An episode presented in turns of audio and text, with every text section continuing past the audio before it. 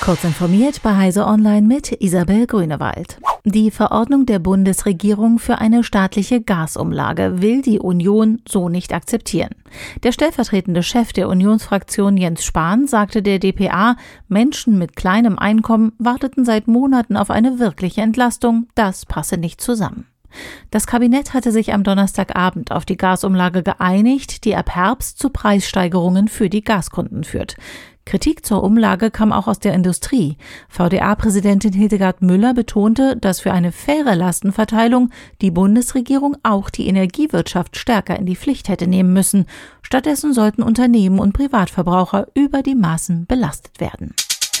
Apple hat nach Berichten über Probleme bei der Audiowiedergabe seines Studio-Displays mit einem Firmware-Update reagiert. Der nun publizierte Fix geht ein störendes Problem an, das dazu führte, dass der Ton zwischenzeitlich ausfiel und es zu Verzerrungen, Störgeräuschen oder gar zu schnell oder zu langsam wiedergegebenem Audio kam. Es war bereits der zweite prominente Fehler beim Studio-Display. Der erste betraf die integrierte 12-Megapixel Webcam. Apple besserte auch hier per Firmware nach. Der Energieanbieter E.ON plant europaweit 12.000 neue ultraschnelle Ladepunkte bis Ende 2024. Geliefert werden sollen sie vom Südtiroler Ladesäulenhersteller Alpitronic im Rahmen einer strategischen Partnerschaft. Geplant ist sowohl der Ausbau bestehender Standorte als auch der Bau neuer öffentlicher Stationen und solcher für Geschäftskunden von E.ON zum Laden von Pkw, Transporter und schweren Nutzfahrzeugflotten. Ebenfalls auf dem Programm haben die Partner eine Verbesserung der Kommunikation zwischen Fahrzeug, Schnellladesäule und Abrechnungssystem sowie Plug and Charge.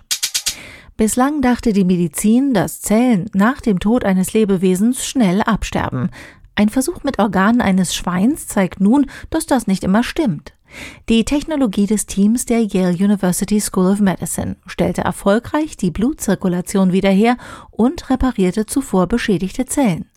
Die Forschungsergebnisse, die im Journal Nature veröffentlicht wurden, könnten den Weg dafür ebnen, menschliche Organe für Transplantation länger lebensfähig zu halten, weil sie nach der Entnahme in besserem Zustand sind. Auch für die Behandlung von Schlaganfällen und Herzinfarkten könnten neue Methoden entwickelt werden.